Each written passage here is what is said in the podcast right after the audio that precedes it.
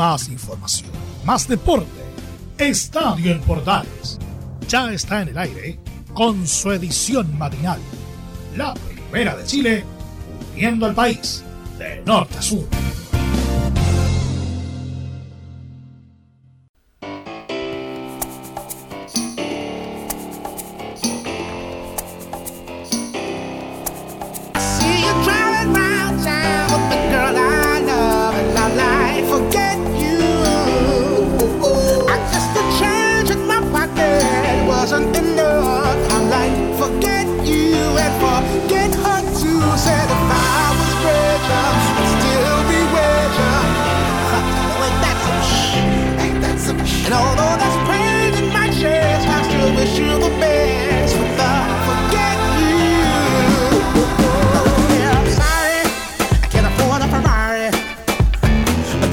¿Qué tal? Buenos días, gusto de saludarlos. Bienvenidos a un nuevo Estadio AM. Hoy, en día lunes, me toca acompañarlos después de este fin de semana largo.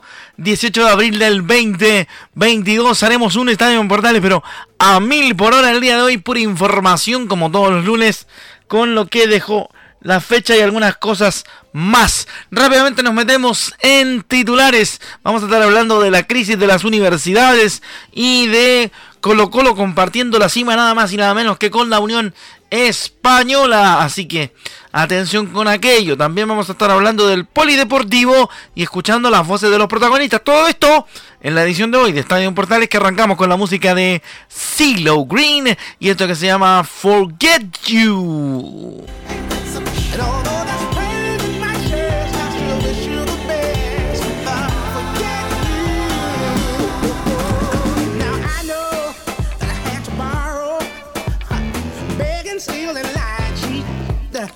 Bueno, nos metemos rápidamente entonces en la información. Como les va? Muy buenos días. Bienvenido a través de portales, también a través de Radio Sport y también a través de nuestras emisoras asociadas en la red Medios Unidos. Rápidamente nos metemos a entregar información. Prontamente les vamos a estar contando qué dejó la fecha. Porque en el resumen, Colo Colo está en la cima junto a la Unión y las universidades siguen en crisis. ¿Qué pasó? Este fin de semana se disputó gran parte de la décima fecha del Campeonato Nacional, jornadas que quedaron marcadas por el liderato que mantuvieron la Unión y Colo Colo, además de la crisis que siguen sufriendo las universidades de Chile y Católica. Al cierre de la jornada dominical, el equipo Albo venció con goles de Emiliano Amor y Pablo Solari en un apretado partido 2 a 1 a Cobresal en el Monumental, con un partido lleno de incidencias. En el primer tiempo, Martín Lucero salió lesionado con una leve molestia física, quedando en duda para el clásico de la próxima semana ante la Universidad Católica. Quien sí se perderá ese partido será Gabriel Costa, expulsado por un planchazo a Alejandro Camargo. En los mineros además vio la roja Iván Villalba por un manotazo a Leo Gil, lo que le llevó a la roja directa. Con este resultado Colo Colo sumó 20 puntos y quedó libre junto quedó líder junto a la Unión Española, que había hecho la tarea el viernes en el inicio de la décima fecha, con victoria por 2 a 1 sobre la Serena en la portada. Este triunfo sobre el equipo Granate dejó un damnificado, ya que el sábado la dirigencia de la Serena puso fin al vínculo de Ivo Basay como técnico del primer equipo papayero. Por su parte, la Universidad de Chile continúa sin levantar cabeza y cosechó un empate sin goles ante Palestino en Santa Laura.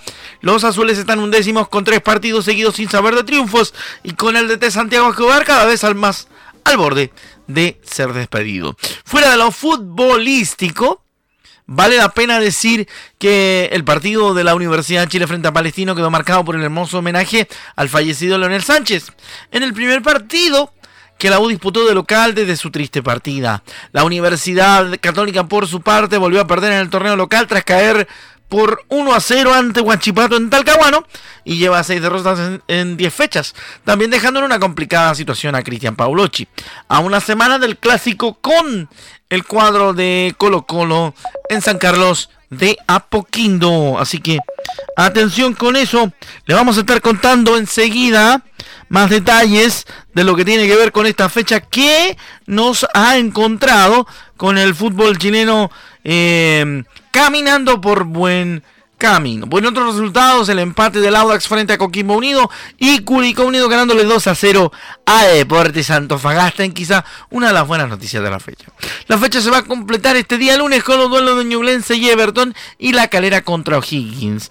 En la undécima fecha, en tanto, va a arrancar el viernes 22 de abril y tendrá como plato fuerte el clásico del domingo entre Albos y Cruzados a las 12 horas con 30 minutos. Los resultados generales de la fecha fueron los que siguen y que se va, le vamos a contar de inmediato en Estadio en Portales. Edición matinal esta mañana de lunes para que usted se levante con energía, con buena onda y por supuesto con la cara llena de risa para que mañana lunes sea un gran día. No, para que no, mañana lunes no. Hoy lunes sea un gran día. Sí. No, lo que pasa es que el viaje me dejó mal. Usted sabe que fin de semana anduvimos por ahí. Entonces amanecí con el calendario como cambiado. Pero hoy día lunes vamos a tener eh, un gran día y los invito a todos a compartirlo. Deporte La Serena le eh, eh, recibió la Unión Española y perdió por 2 a 1. Le ganó el equipo de Unión por dos goles a 1 a La Serena. El sábado jugaron Audax y Coquimbo, empataron 1 a 1. La Universidad de Chile y Palestino empataron sin goles en el Estadio Santa Laura. El cuadro de Curicó Unido venció a Deportes Antofagasta por dos goles a cero en el Estadio La Granja, lo que significa un repunte en el trabajo de los dirigidos por Damián Muñoz, el técnico de los albirrojos. Huachipato venció por la mínima a la Universidad Católica 2 a 1. Cobresal eh, perdió ante Colo Colo y hoy se juegan Ñublense Everton a las 6 de la tarde y Cadena O'Higgins a las 8 y media. Será transmisión de nuestro medio asociado MD Sport a partir de las 6 y media de la tarde, perdón, a partir de las 5 y media de la tarde en un eh, tren que no para, obviamente, a través de nuestro medio asociado. Saludos a los chiquillos de MD Sport. Rápidamente la tabla quedó como sigue, porque colocó los puntero con 20 puntos, al igual que la Unión. 16 tiene Curicó Unido, está tercero, al igual que Ñublense y Cobresal. Guachipato también está con 16 unidades en el sexto puesto. Séptimo se encuentra O'Higgins de Rancagua con 14. Everton con 13, la Católica con 12, Palestino también con 12 que está décimo, un décimo la Universidad de Chile con 11, duodécimo el Audax Italiano con 10, 9 tienen los equipos de Coquimbo Unido y Deportes La Serena, que está decimocuarto y sin técnico por la ida de Ivo Basay, que le contábamos en los titulares. Unión Calera quedó con 8 y decimoquinto, yendo al partido de la promoción. ¿ah? Y no, está descendiendo directamente el equipo calerano. Tiene razón, querido amigo Topito, tiene usted toda la razón, mi querido productor, mi querido Pepe Grillo. Porque están descendiendo en este momento tanto el equipo de Unión Calera que tiene 8 puntos como Deportes Antofagasta que tienen 6. Así que tendrán que moverse ambas bancas y ambos dirigentes para poder desarrollar un mejor torneo en esto que está avanzando del campeonato.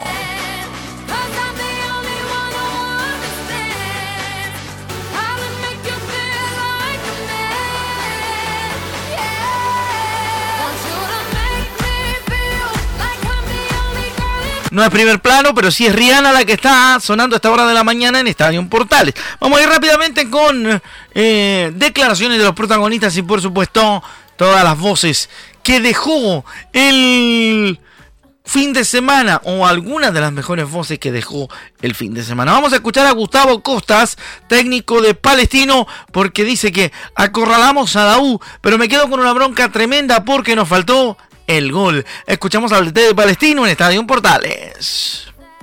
Y me quedo, la verdad, con mucha bronca, mucha bronca, porque era un partido que, la verdad que primer tiempo hicimos un primer tiempo muy bueno, excelente, pienso. Ellos casi no llegaron, una de Ronnie de cabeza nada más.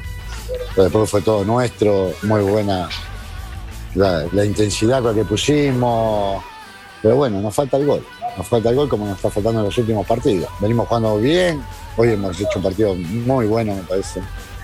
Eh, lo, hemos acorralado a ellos, le ganábamos todas las segundas pelotas, le abríamos la cancha. Nos falta, nos falta meterlo.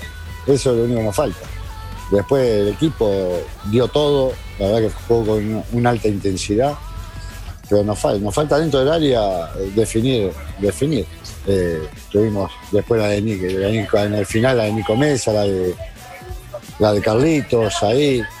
Pero bueno, hay que seguir, hay que seguir trabajando y, bueno, que, que, vuelva el gol. Ahí estaba entonces la visión de Gustavo Costas en estadio en Portales, pensando obviamente en lo que fue el partido ante la Universidad de Chile, el técnico de Palestina, y dando sus eh, primeras declaraciones a través de nuestra edición del día de hoy. ¿ah? Una edición que vamos a hacer rapidito como corresponde a día lunes para que usted esté totalmente informado al inicio de este día y de esta semana. Así que ya vamos a tener obviamente más reacciones de los protagonistas. Nos vamos a ir rápidamente con lo que dice, con lo que dicen los protagonistas, porque la voz de quienes son los más importantes siempre está en estadio, en portales. Hay uno que reclama hace mucho rato, que está gritando mucho, que está bastante enojado. Vamos a ver qué dice el técnico de Colo Colo Gustavo Quintero, que pese a la victoria parece no estar muy contento porque dice que el periodismo debe investigar qué buscan programándonos el domingo. El DT de Colo Colo se quejó eh, ante la programación del clásico contra Católica para el domingo 24 e, e invitó al periodismo, mire usted, nos está convocando a nosotros a hacer el trabajo para saber por qué a Colo Colo lo programaron el día domingo ahí tiene que aparecer el periodismo en general, investigar, porque esto es grave, te vuelvo a repetir. Nosotros jugamos contra Calera sin Suazo porque había jugado en menos de 48 horas para la selección. Gabriel Costa viajó el mismo día llegó del partido, jugó hasta los 60 minutos y jugó ahí, 70 minutos, no me acuerdo. Brian Cortés me pedía el cambio todo el partido, estaba cansado. Y eso que era el arquero, había atajado en la selección, menos 48 y nos ponen menos 48 después en partido. Yo, la verdad que. Pero ahora ya basta, ¿viste? Ahora ya basta, porque si hubo un antecedente de jugar un clásico un día sábado, porque el equipo chileno participa en Copa Libertadores, lo colaboran y lo ponen sábado para que esté mejor para participar en Copa Libertadores, donde todo el mundo se queja que los, que los equipos chilenos eh, no, no pueden representar bien, te ponen tres días antes. No se juega la semana anterior. Yo la verdad que no entiendo, ¿viste? Yo no sé quién es. A mí me gustaría que salga y explique, ¿viste? Esa persona, porque todos tenemos una función. Yo soy entrenador de Colo Colo y me perjudicó haber jugado esas. Está bien, le ganamos a Calera, pero no me importa. Suazo no pudo jugar. Jugador importantísimo. Entonces, y Costa llegó de viaje el mismo día, durmiendo poco, sin dormir. Entonces arriesgamos el físico de los jugadores y no, estamos colaborando con, con un equipo que está representando al fútbol chileno. Yo no tengo nada contra la federación ni contra el equipo rival que vamos a jugar el domingo, pero me parece injusto. Yo no sé si a vos te parece injusto, porque eh, es algo que tenemos que ponernos de acuerdo. ¿Qué queremos? ¿Que los equipos chilenos representemos bien al país en Copa Libertadores? Bueno, entonces colaboremos, volvamos a jugar como se jugó el clásico el día sábado, la U de Chile contra Católica, volvamos a jugar el sábado, entonces ahí tenés un día más de recuperación para poder representar al fútbol chileno de la mejor manera. A ver, yo le explico a Gustavo Quintero que lo que está reclamando no tiene fundamento porque eh, hay un acuerdo en Universidad Católica con con los vecinos de San Carlos de Apoquindo que impide que los partidos de alta convocatoria contra los equipos grandes de la Universidad Católica se jueguen en día sábado, sobre todo si el elenco visitante tendrá, em, tendrá público a su favor. ¿Qué es lo que va a ocurrir con, con Colo Colo el próximo fin de semana? Por eso se juegan domingo. Permítame terminar de contextualizar el tema eh, para que usted también en, su casa entienda. ¿Por qué jugaron la Universidad Católica y la Universidad de Chile en día sábado? Porque la U tenía público visitante castigado. Entonces se jugó solamente con público de la Universidad Católica. Entonces era lógico que jugase el cuadro cruzado solamente con gente local porque la U tenía el público castigado, porque todavía le quedan algunas fechas del castigo después del zafarrancho que se mandaron los eh, hinchas de la Universidad de Chile en el partido que se jugó frente a Curicó Unido en el estadio El Teniente de Rancagua en, en, el final del torneo anterior, en las últimas fechas, si usted hace un poco de memoria, y por eso le traía a colación este punto en particular, para que usted entendiera, también haciendo un poquito de pedagogía en ese contexto y con la necesidad de que todas estas declaraciones de Quintero, que, parecen, me van, a, me van a perdonar la analogía, pero parecen reclamo de una cabra chica gritona, que no tiene, no, tiene un conocimiento de cómo se, desarrollan las cosas. ¿Por qué Católica no puede jugar contra un grande un día sábado? Porque San Carlos de Apoquindo es un complejo deportivo donde se practica atletismo, natación, eh, ciclismo mountain bike, varios deportes, incluso básquetbol, que no tienen por qué sufrir el hecho de que lleguen barristas y que probablemente hagan lo que se les antoje dentro del complejo. Entonces, es en ese mismo contexto que por seguridad la NFP y el fútbol chileno y, los organismos de seguridad programan los partidos en horarios en los cuales no debe haber complicación de ningún tipo a la hora de plantear los eh, aforos para los equipos rivales. Así que señor Quinteros, si, si mis compañeros de portales de producción son tan amables, pueden mandarle este audio al señor Quintero para que entienda que la programación del partido de Católica frente a la U no fue antojadiza. Y ojo que no estoy defendiendo ni a la Católica ni a la U en este caso, ni tampoco perjudicando Colo Colo. Yo estoy explicando y estoy explicitando por qué la situación se hizo así. Para que no quede como un vil y simple ignorante.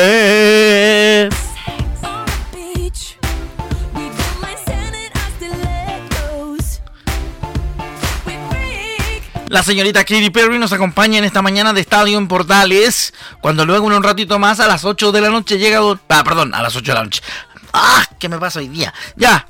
Eh, me hizo mal el viaje. Descansé mucho. Bueno, no importa. Eh, a las 8 de la mañana quiero decir, o sea, en un ratito más, eh, más o menos en unos 10 minutos, nos va a estar acompañando don Leonardo Isaac Moraluengo con el Portaleando la mañana. Así que nos va a estar acompañando el Leo con el programa matinal de Portales. Rápidamente para los últimos minutos de nuestro programa.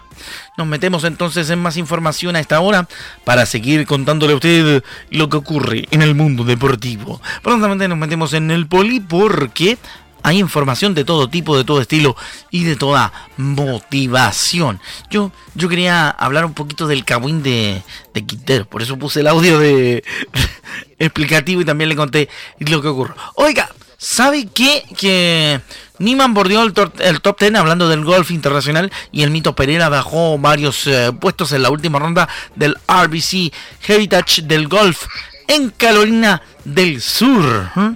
Saludos a propósito a Carolina, un gran abrazo en esta mañana. Le mando un besote y que tenga una buena jornada. Ya que estábamos hablando Carolina del Sur, yo voy a hablar de Carolina.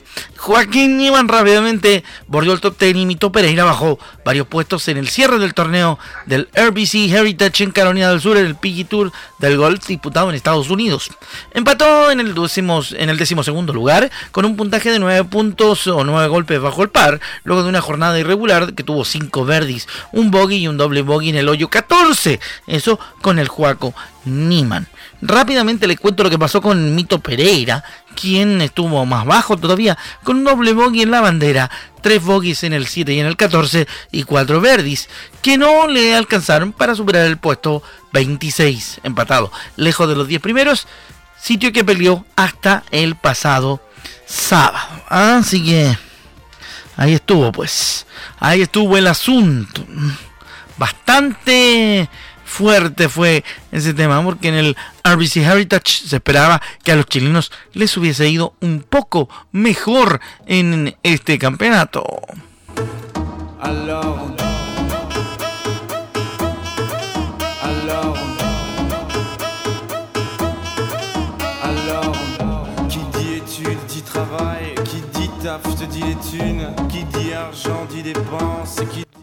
Nos metemos en otra página del Polideportivo a través de Estadio Portales en esta edición matinal de día lunes, donde vamos a hablar rápidamente de otra, una muy buena noticia porque el piloto chileno Nico Pino alcanzó histórico segundo lugar en la primera fecha de la European Le Mans Series. Así se transformó en uno de los chilenos con mejor actuación en una competencia de enduro después de Eliseo Salazar. Una jornada histórica para el automovilismo nacional. Nico Pino, piloto de 17 años, obtuvo el segundo lugar en la primera fecha de la European Le Mans Series, la ELMS, en las 4 horas de Le Castellet, corrido este domingo en el circuito de Paul Ricard. Con este podio en una competencia de resistencia de alta categoría mundial, Pino se transformó en uno de los chilenos con una mejor actuación en una competencia de endurance después de Eliseo Salazar a fines de los 80 y mediados de los 90. Fue una carrera bastante difícil, pero estamos muy contentos con este primer podio en el inicio de la ELMS.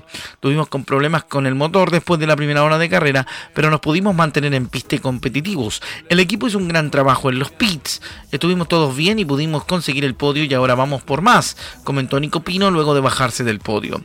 La carrera fue de infarto. Sus dos coequipos, el norteamericano Charles Crew y el portugués Guilherme Oliveira, mantuvieron el auto número 13 del equipo polaco Inter Europol Competition, liderando la, carrera pese a pequeños inconvenientes con el motor que se presentaron desde la primera hora de carrera.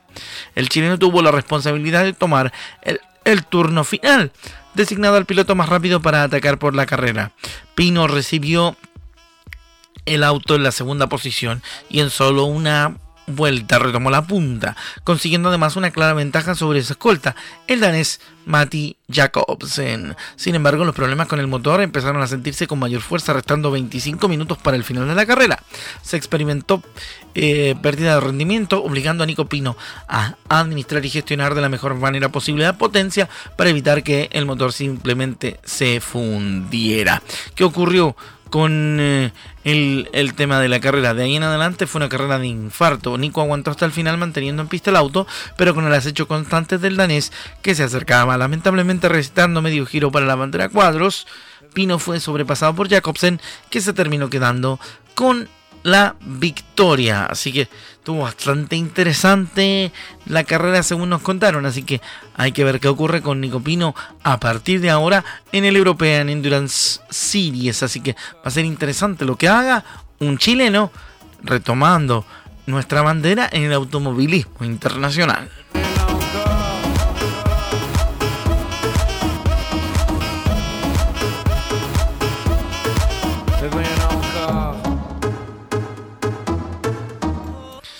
Seguimos con Estadio Portales edición matinal de este día lunes, ya en nuestro último tramo de programa y agradeciéndoles como siempre nuestra sintonía. Así que vamos a ponerle color a todos nuestros temas, así que atención. A ver qué ocurre, qué sucede, qué acontece con el con el tema de más información deportiva. Nos metemos prontamente en otro tema del fútbol, porque fue bastante interesante la fecha y hubo mucha polémica. Ya tuvimos dos declaraciones que nos terminan dando claridad de lo que sucedió en el campeonato, porque se sigue quejando. Bueno, ya se seguía quejando, ya sabemos obviamente cuál fue la situación. Pero uno de los que de los que habló también y que vamos a escuchar ahora es Cristian Paulucci, el técnico de la Católica, que habló respecto de su continuidad y dijo, por supuesto que me preocupa la situación en la que estamos. Escuchamos al técnico de la Católica en Estadio Portales. Hasta el momento de la expulsión eh, teníamos el partido totalmente controlado, eh, manejábamos el balón, el primer tiempo Guachipato se replegó, tuvo la mayor del tiempo en su campo esperando a ver qué hacíamos nosotros y, salieron de contra con Masanti dos o tres veces. Eh, bueno, nosotros sentíamos que lo, que podíamos, lo podíamos ganar y la expulsión eh, eh, transforma todo lo que pasó en otro partido. Se divirtió todo, así que nos vimos muy perjudicados y enseguida nos convierten, así que después le metimos un poco de gana, pero con eso no alcanza con eso alcanzó. Yo creo que teníamos un partido controlado, un partido donde manejábamos el balón y que creo que en algún momento le íbamos a hacer daño, pero bueno, te vuelvo a decir. Se desvirtúa todo después de la expulsión. Bueno, y con las palabras de Paulucci nosotros cerramos el Estadio Portales del día de hoy. Muchas gracias por habernos acompañado. Esta fue la rápida revisión de lo que ocurrió en la fecha y además algunos datos del polideportivo acá en Estadio Portales. Más información como siempre en el Estadio Central desde las 13 horas 30 minutos y ha llegado Leonardo Mora con el Portaleando de la Mañana. Buen lunes para todos, excelente semana, un abrazo y nos encontramos en otras ediciones de Estadio durante la semana que comienza. ¡Chao!